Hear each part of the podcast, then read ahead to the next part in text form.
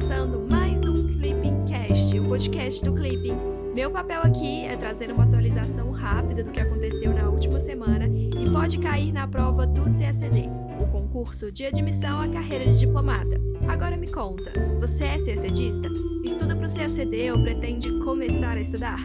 Corre lá para o Clipping, acesse clippingcsd.com.br para ter acesso à plataforma mais completa de estudos para quem quer ser diplomata e começar a estudar para o concurso com autonomia e gastando muito pouco. E aí, Romeu, conta pra gente o que aconteceu nessa semana. Ei, Ana. Olá, pessoal. Tudo bem? Meu nome é Romeu e eu tô aqui para ajudar a Ana neste Clippingcast.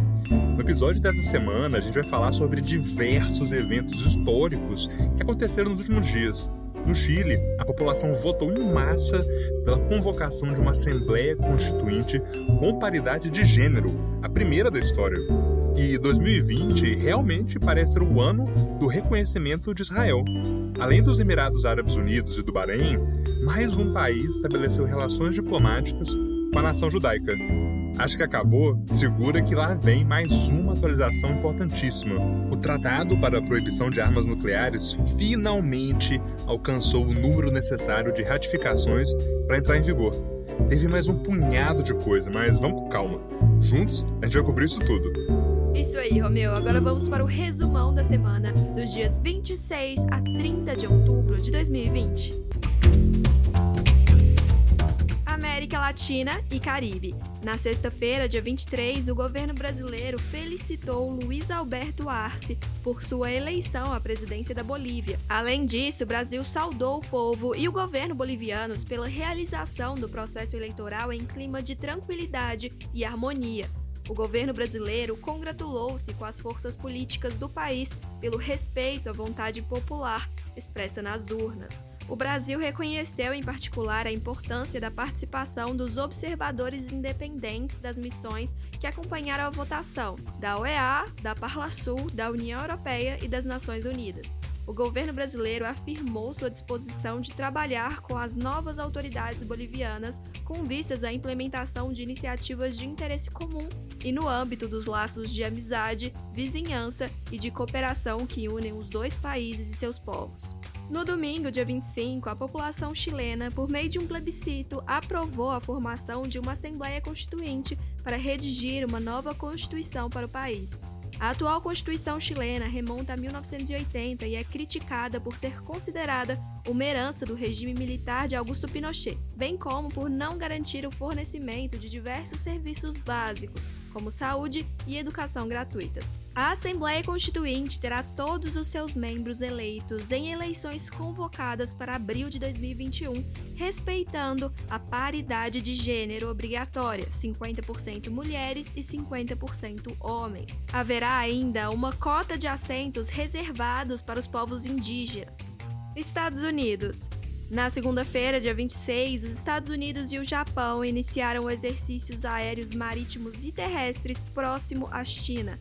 Trata-se do primeiro exercício militar que reuniu as duas potências, desde que Yoshihide Suga se tornou o primeiro-ministro japonês, após a renúncia de Shinzo Abe, em setembro devido a problemas de saúde. Esses exercícios militares conjuntos são considerados uma demonstração de força, em um contexto em que Pequim amplia sua presença militar na região e reivindica ilhas no Mar do Leste da China controladas pelo Japão. União Europeia. Na quarta-feira, dia 28, o governo da Turquia afirmou que tomará medidas legais e diplomáticas em resposta a uma caricatura do presidente Yair Erdogan no seminário satírico francês Charlie Hebdo. O recente episódio deteriora ainda mais as relações entre França e Turquia, estremecidas após outro episódio de charges satíricas retratando o profeta Maomé, no qual um professor francês foi degolado após utilizar as charges em uma aula sobre liberdade de expressão. O presidente Erdogan chegou a insultar o líder francês Emmanuel Macron, o que levou a França a chamar de volta seu embaixador em Ankara. Na segunda-feira, dia 26, Erdogan havia pedido um boicote aos produtos franceses, As caricaturas do profeta Maomé, consideradas blasfêmia por certos grupos muçulmanos, foram exibidas na França em solidariedade e Macron disse que redobraria os esforços para impedir que as crenças islâmicas conservadoras subvertessem os valores franceses, irritando muitos muçulmanos. Terrorismo. Na quinta-feira, dia 29, o Ministério das Relações Exteriores emitiu nota na qual condena veemente o atroz atentado ocorrido dentro da Basília Notre-Dame de Nice, na França, onde um terrorista assassinou três pessoas. O governo brasileiro informou que uma das vítimas fatais era uma brasileira que residia no país. O Itamaraty também ressaltou o firme repúdio do Brasil a toda e qualquer forma de terrorismo, independente de sua motivação, e reafirmou seu compromisso de trabalhar no combate e erradicação desse flagelo, assim como em favor da liberdade de expressão e liberdade religiosa em todo o mundo. Romeu, o governo está batendo bastante na tecla da liberdade religiosa, não é? Esse engajamento do Brasil nessa pauta é algo novo? Pois então, Ana, realmente está certíssima ao dizer que o atual governo vem enfatizando essa questão da liberdade religiosa. Mas isso não é um tema inteiramente novo, não. Sobretudo porque, de acordo com o artigo 4 da Constituição Federal, a prevalência dos direitos humanos, o que acaba incluindo a liberdade religiosa, é princípio orientador das relações internacionais do Brasil. Mas o engajamento brasileiro ele não se limita somente ao texto da Constituição. O Brasil foi um dos países que votou a favor da declaração da AGNU sobre a eliminação de todas as formas de intolerância e discriminação fundadas na religião ou nas convicções, de 1981. Além disso, o Brasil também é parte da Convenção Interamericana contra toda forma de discriminação e intolerância, que também visa a preservação do direito à liberdade religiosa. O Brasil ele também integra a Aliança Internacional pela Liberdade Religiosa, que foi lançada na segunda reunião anual da Ministerial para promover a liberdade religiosa do Departamento de Estado dos Estados Unidos, no ano passado, em 2019. E essa aliança é uma rede de mais de 20 países que se comprometem com a proteção da liberdade religiosa no mundo. Esse arcabouço jurídico e institucional acaba permitindo que o Brasil participe de diferentes discussões internacionais sobre a questão religiosa. A gente vê, então, que a gente tem compromissos constitucionais, a gente tem compromissos de declarações de tratados internacionais e regionais, além de participação em fóruns plurilaterais. Apesar disso, é evidente, como você mesmo ressaltou, que sobre o governo Bolsonaro, é, esse tema tornou-se prioritário, como foi inclusive ressaltado no discurso do presidente na sessão de abertura da GNU de 2019. Naquele momento, o presidente Bolsonaro apoiou também a criação do Dia Internacional em memória das vítimas de atos de violência baseada em religião ou crença. Além do enfoque na liberdade de expressão religiosa, inclusive para fins de conversão, o governo brasileiro crê que o fim da perseguição aos cristãos deve ser um objetivo primário da ONU. Em 2019, o país ainda realizou um evento chamado Um Passo de Cada Vez, abordando a violência e a perseguição religiosa, em paralelo à sessão do Conselho de Direitos Humanos da ONU. Ah, super, entendi. Deve ser por isso então que na Assembleia Geral da ONU, lá em 2020, o Bolsonaro falou bastante sobre liberdade religiosa e até pediu combate à cristofobia, se eu não me engano. Vale ficar atento a esse tema, porque nada impede que ele apareça em uma questão de terceira fase de política internacional. Então, sério, prestem bastante atenção nessa questão da liberdade religiosa. Agora vamos falar um pouco sobre segurança. No sábado, dia 24, o Tratado para a Proibição de Armas Nucleares, TEPAN, alcançou as 50 ratificações necessárias para entrar em vigor, o que acontecerá em 90 dias. Há considerável importância histórica na entrada em vigor do TEPAN, já que esse tratado supre lacuna legal existente no direito internacional que não contava com norma legal explicitamente proibitiva das armas nucleares.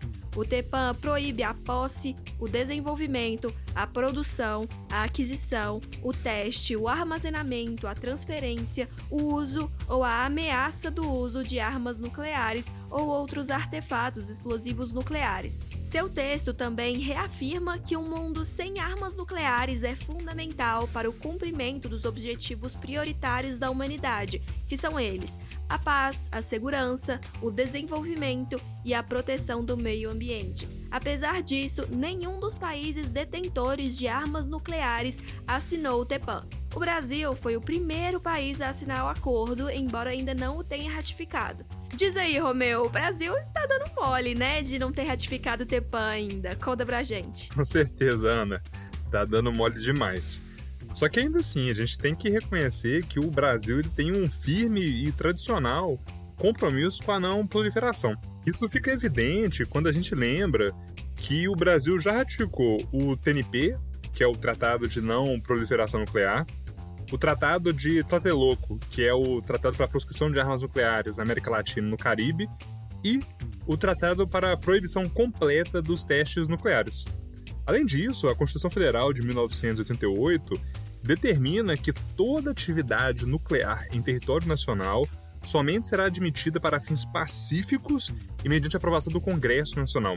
Eu confesso que eu não sei exatamente em que ponto que se encontra o processo de aprovação do TEPAN, mas ele está ali sob análise do Congresso Nacional. Agora a gente só precisa esperar que passe pela Câmara dos Deputados, depois pelo Senado. Somente então, com essa aprovação do Congresso Nacional, o Brasil vai poder finalmente ratificar o texto do tratado. Mesmo assim, poxa, não custava nada já ter ratificado esse trem, uai. O TEPAN, no caso. Alô, Congresso, vamos acelerar esse processo de aprovação aí, por favor. Enquanto isso ainda não acontece, vamos falar sobre as notícias relacionadas ao Oriente Médio. Na sexta-feira, dia 23, Israel e Sudão anunciaram a normalização de suas relações diplomáticas em negociações mediadas pelos Estados Unidos. O Sudão soma-se aos Emirados Árabes Unidos e ao Bahrein como o terceiro país árabe a normalizar suas relações diplomáticas com Israel em 2020.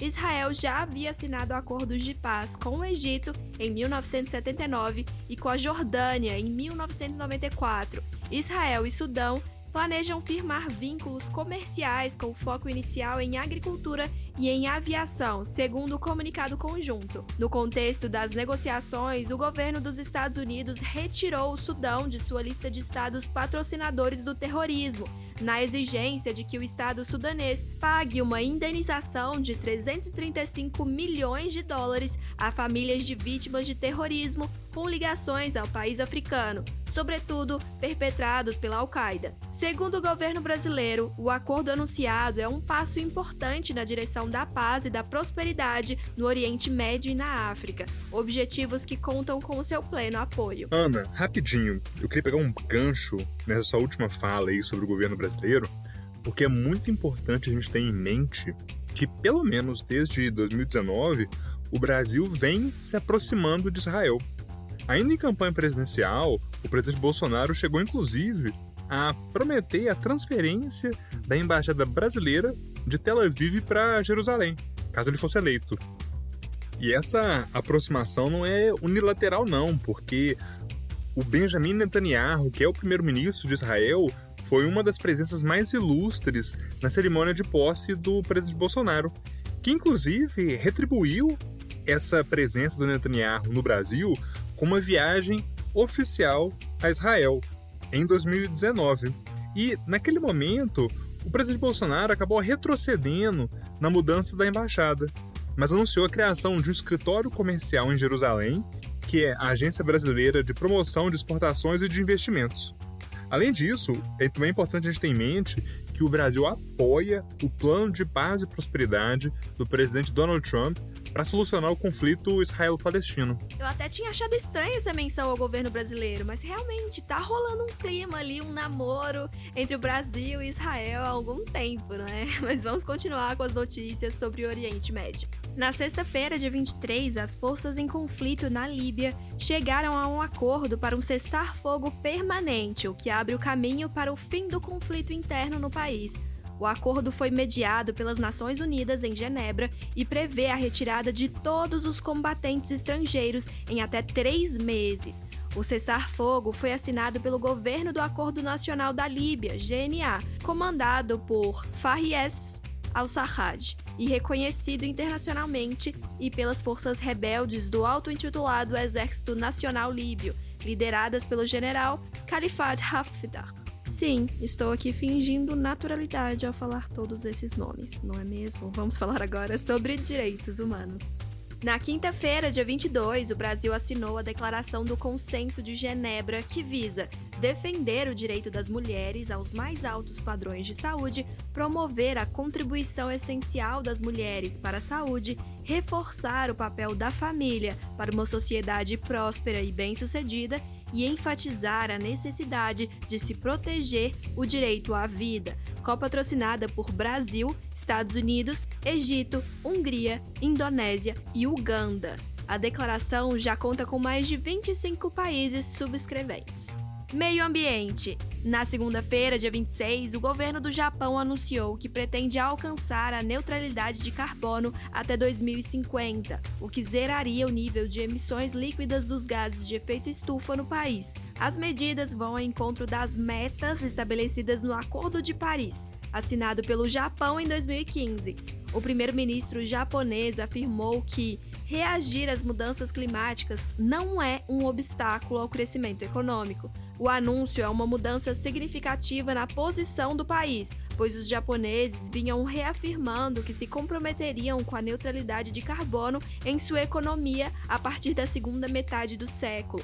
No entanto, a medida anunciada não será facilmente alcançada, já que o Japão é o quinto maior emissor mundial de dióxido de carbono e muito dependente do carvão mineral em sua matriz energética. A meta japonesa é a mesma determinada no ano passado pela União Europeia. Para alcançar esse objetivo, o primeiro-ministro Suga aposta nas inovações tecnológicas para reduzir a dependência do carvão e na ampliação da segurança da produção de energia nuclear. Na terça-feira, dia 27, a Marinha do Brasil informou o cumprimento de mais uma etapa do Programa de Desenvolvimento de Submarinos, ProSub, no qual foram realizados testes de propulsão do submarino Riachuelo. Em meados de 2021, o submarino Riachuelo será finalmente operacionalizado, o que vai contribuir para o fortalecimento do poder naval brasileiro. O Álvaro Alberto, primeiro submarino convencional com propulsão nuclear brasileiro, tem seu lançamento ao mar previsto para 2031. Esse submarino Alberto, assim como a incorporação dos quatro submarinos classe Riachuelo, vão elevar a capacidade de resposta eficiente do poder naval frente ao enorme desafio de controle e proteção da Amazônia Azul. Nossa, fiquei pensando aqui, Romeu. Ana, não precisa nem falar nada, que eu já sei exatamente o que você vai perguntar. Nossa. É sobre a Amazônia Azul, não é? Exatamente. Esse é um conceito que a gente acaba discutindo bastante em geografia. E talvez algumas pessoas não conheçam, então eu vou explicar um pouquinho o que, que é. A Amazônia Azul é um conceito de natureza político-estratégica que compreende, de certa forma, o mar territorial, a zona econômica exclusiva, a plataforma continental, as hidrovias e todas as outras águas interiores do Brasil. É um conceito muito caro para a Marinha brasileira e para os cientistas do país, porque acaba envolvendo a ampliação da plataforma continental brasileira para que a gente consiga explorar mais recursos naturais. E é um processo que leva essa extensão da plataforma continental. Ele começou lá em 1989, por meio do Plano de Levantamento da Plataforma Continental Brasileira, que permitiu que o Brasil desse início às análises técnicas e científicas com o objetivo de ampliar a sua plataforma continental. Em 2004, o Brasil foi o segundo país do mundo, depois da Rússia, a tentar pleitear a sua extensão da plataforma continental junto à Comissão de Limites da Plataforma Continental da ONU. Tem realmente uma instituição da ONU que analisa todos esses pedidos e que permite ou não que os países ampliem suas plataformas continentais. E em 2017, a comissão acabou aceitando cerca de 80% da proposta brasileira, só que assim, quem é brasileiro não desiste nunca, né? A gente quer 100%. Então, frente a essa resposta, em 2015 foi apresentado novo pleito, só que agora sobre a região sul da margem brasileira junto à comissão, que eram os 20% que estavam restando. Em 2019, a comissão aceitou o pleito revisado, legitimando assim o Brasil é incorporar quase 200 mil quilômetros de área de plataforma continental, além da zona econômica exclusiva. Muito obrigada pelas explicações, Romeu. Na terça-feira, dia 27, o vice-presidente do Brasil, Hamilton Mourão, informou que as operações do Exército contra as queimadas e desmatamento ilegais na região amazônica, que começaram em maio, vão continuar até abril de 2021. A presença das Forças Armadas na Amazônia pode ser uma pretensão de longo prazo, isso porque o Plano Estratégico da Marinha 2040 prevê uma expansão das operações na região. A atual tendência remonta às estratégias da década de 1970, defendidas por Golbery do Couto e Silva e pela doutrina de segurança nacional dos governos militares. Há, no entanto, controvérsias em relação à eficácia e à legalidade da atuação dos militares nas florestas brasileiras. No período de 2004 a 2012, por exemplo, o ICMBio, IBAMA e PF reduziram em 80% o desmatamento ilegal na floresta. Atualmente, esses órgãos têm tido sua capacidade de atuação reduzida, sobretudo na Amazônia. Além disso, a atribuição legal de dar suporte a operações de fiscalização ambiental é da Polícia Federal e das polícias ambientais estaduais. O Exército atua no âmbito da Operação Verde Brasil, com base em decreto de garantia da lei e da ordem GLO. Ana, eu sei que a gente está caminhando para o fim do podcast, mas eu queria fazer uma última intervenção rapidinho. É, eu só queria lembrar que o Conselho da Amazônia, que você acabou citando aí, foi criado em 1995 no governo do ex-presidente Fernando Henrique Cardoso. E naquela época ele era subordinado ao Ministério do Meio Ambiente. Aí, em fevereiro de 2020, o presidente Bolsonaro transferiu o conselho do Ministério do Meio Ambiente para a vice-presidência da República, que é ocupada pelo Hamilton Mourão.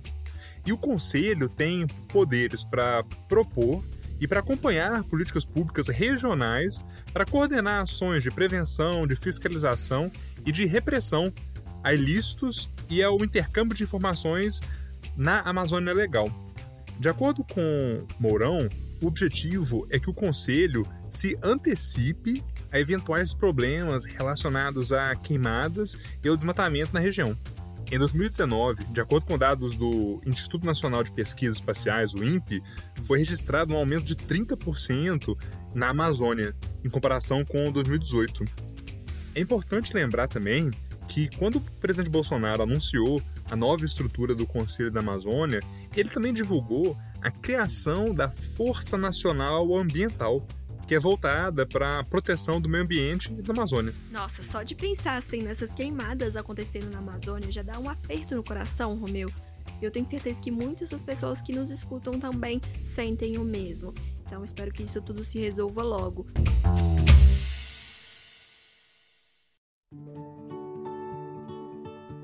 Chegamos ao fim do Clipping Cast com o resumão da semana dos dias 26 a 30 de outubro de 2020. Agora chegou a sua vez. Mande o seu feedback sobre o conteúdo do podcast pelo nosso Instagram, o arroba clipping__cacd. Se você ainda não fez isso e tá aqui escutando a gente, poxa, vai lá no Instagram e manda o seu feedback, por favor. Além disso, vale compartilhar nas suas redes sociais a sua rotina de estudos no Clipping. Então, quando você estiver ali, né, lendo o seu resumão pelo Kindle, quando você estiver ali fazendo exercício, posta no Instagram que a gente adora acompanhar a sua rotina de estudos, beleza? Até semana que vem. Tchau, tchau.